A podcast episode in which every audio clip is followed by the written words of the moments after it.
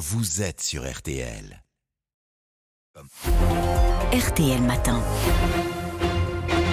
RTL 7h43, excellente journée à vous tous qui nous écoutez. Amandine Bégaud, vous recevez ce matin le lieutenant-colonel Jean Michelin pour son livre Ce qui reste aux éditions Héloïse Dormesson. Jean Michelin, lieutenant-colonel dans l'armée de terre, vous avez effectué des missions en Guyane, en Afghanistan euh, et au Mali notamment.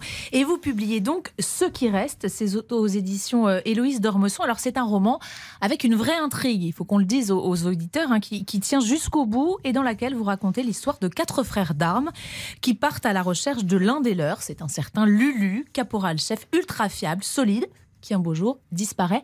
Cette histoire, c'est la vôtre, colonel?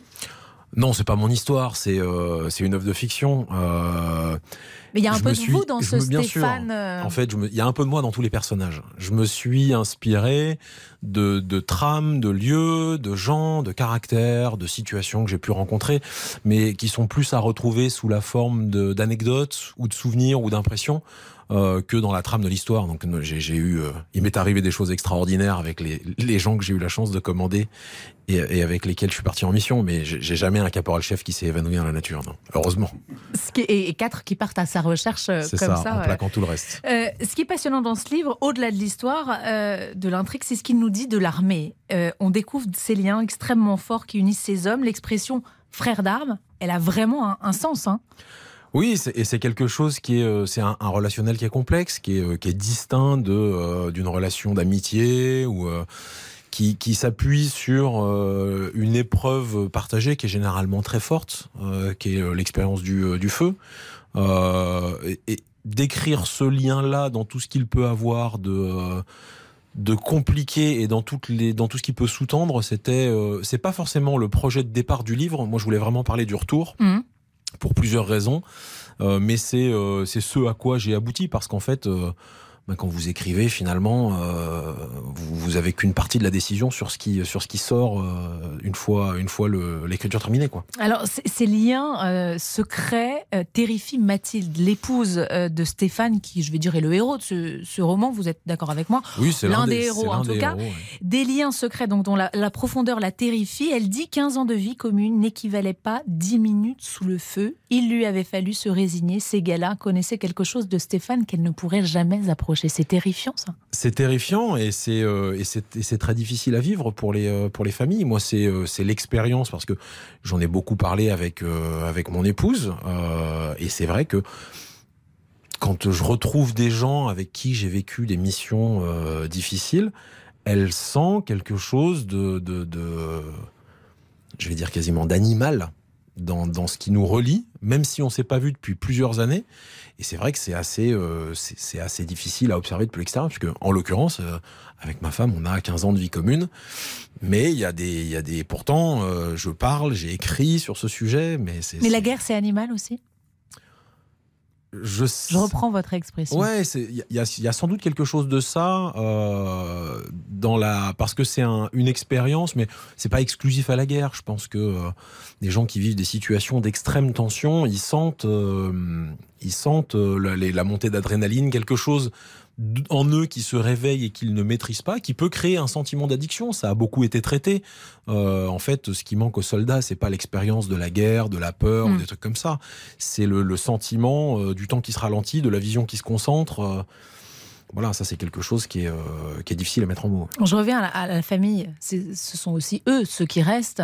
Euh, Mathilde, toujours, euh, elle raconte, elle dit, euh, ce sont les retours qui sont euh, durs, plus que les départs. Chaque fois que son mari rentre, un peu plus, il est un peu plus seul, un peu plus en colère, un peu plus triste. On sait que ça n'est pas facile pour eux, mais personne ne nous demande comment c'est pour nous. Nous, on n'a pas de médaille à la fin, on se débrouille. Seul, c'est dur aussi, surtout avec des enfants. Oui, moi je voulais en parler. Euh, je voulais parler du retour et parler du retour, c'est aussi donner la place aux familles qui, euh, aux conjoints, aux, enfants, aux parents qui euh, qui sont dans l'attente pendant que les soldats sont à l'autre bout du monde et qui a une forme euh, d'héroïsme pas récompensé euh, dans ce que dans ce que vivent les familles. Parce que euh, évidemment, quand vous êtes au mois de novembre dans une petite ville, que je sais pas moi, votre enfant est ultra malade, que votre lave-vaisselle fuit. Euh, et vous avez un, un, conjoint, un mari qui est au bout du monde dans un endroit euh, où, dont l'évocation vous fait frémir, vous n'allez pas, euh, vous allez pas l'embêter avec ces Mm. trucs-là. Mais c'est un- c'est une charge, c'est un poids, c'est un poids terrible, et c'est un poids qu'on aborde finalement assez peu. Vous évoquez aussi ces nuits sans sommeil, ces fantômes qui hantent tous ceux qui reviennent de la guerre. Quelle est la mission qui vous, vous a le plus marqué? Bon, moi, c'est l'Afghanistan parce que j'étais capitaine, donc je commandais une compagnie. Une compagnie, c'est 160 soldats euh, avec lesquels j'ai passé six mois, euh, les, les- les pieds dans les mêmes, les pieds dans les mêmes fossés, sous les mêmes casques, euh, à prendre les mêmes euh, trucs dans la tronche. Vous êtes fait tirer dessus? Oui, Vous avez eu peur? Oui. Vous avez cru que vous alliez mourir? Non, parce que on est, comme on est très bien entraîné et très bien préparé, généralement, quand euh, dès qu'il se passe quelque chose, euh, la, la, la mémoire musculaire de la préparation opérationnelle prend le dessus. Euh, et heureusement, c'est ce qui nous permet de fonctionner. Mais ça n'occulte pas tout ce qui peut se passer avant et après une opération. Six mois de mission, c'est une capsule spatio-temporelle. Mais c'est quoi six mois de mission en Afghanistan? Enfin, pour les auditeurs qui nous écoutent, on a du mal à imaginer à quoi ça ressemble. Six mois de mission en Afghanistan. Alors, c'était il y a dix ans. hein. Oui. Six mois de mission en Afghanistan, c'est six mois pendant lesquels tout ce que vous faites peut euh, se passer extrêmement mal à n'importe quel moment. Sur six mois de mission, globalement, tous les deux ou trois jours, on partait mener une opération dans une vallée afghane. On partait euh, aux premières lueurs du jour, vers 4 heures du matin. On rentrait souvent en fin de journée, des fois le lendemain. Euh, et à chaque fois, vous préparez ce truc-là comme si tout ce qui peut mal se passer dans une opération militaire va effectivement mal se passer. C'est ce que je, je disais, j'appelais ça le pessimisme actif. Hmm. Voilà, à partir du principe que ça va mal aller et anticiper sur les, les mesures qu'on va pouvoir prendre. Donc oui, c'est ça ma mission. Dans ce livre, ce qui reste, vous évoquez aussi la douleur euh, de la perte euh, de l'un des vôtres au, au combat, euh, de l'un des leurs, je devrais dire, dans, dans ce livre. On ne s'y habitue jamais, même quand on est chef? On s'y habitue jamais, non, bien sûr. C'est euh, c'est un, sujet de réflexion sur lequel j'ai euh, beaucoup, euh, j'ai beaucoup tourné, moi j'ai beaucoup réfléchi là-dessus. Vous êtes revenu sans certains de, J'ai perdu, perdu des soldats au combat. ouais. C'est un, c'est pas un, c'est une expérience qui donne, qui donne que des responsabilités. Parce que, euh, parce que il n'y a pas de, il a pas de manière d'affronter ce truc-là sans faire d'erreur. Et on apprend en marchant. Perdre un soldat au, au combat, euh, ça nécessite d'aborder la question du deuil sous plusieurs angles. Et c'est ce que je fais dire d'ailleurs à un des personnages dans le livre. Euh, le premier impératif, c'est qu'il faut ouvrir une parenthèse pour le deuil, mais la mission continue. Hmm. Voilà. Moi, quand j'ai perdu des, des hommes en Afghanistan, c'était à la fin du premier mois. Il nous restait encore cinq mois à faire derrière. Donc on pouvait pas. Comment on fait cinq mois euh, derrière euh, Eh ben, on marque un. C'est à ça que sert le cérémonial militaire. hein. On marque un cérémonial pour dire adieu aux, aux gens qu'on a perdus, et puis, et puis après on repart. On reprend la main. Nous sommes le, le 11 novembre, Jean Michelin. Euh, cette date, bien sûr, c'est l'armistice, la fin de la Première Guerre mondiale. C'est aussi depuis 2012 un hommage à tous les morts pour la France, qu'ils soient civils ou militaires d'ailleurs. C'est important de saluer la mémoire, de maintenir ces commémorations.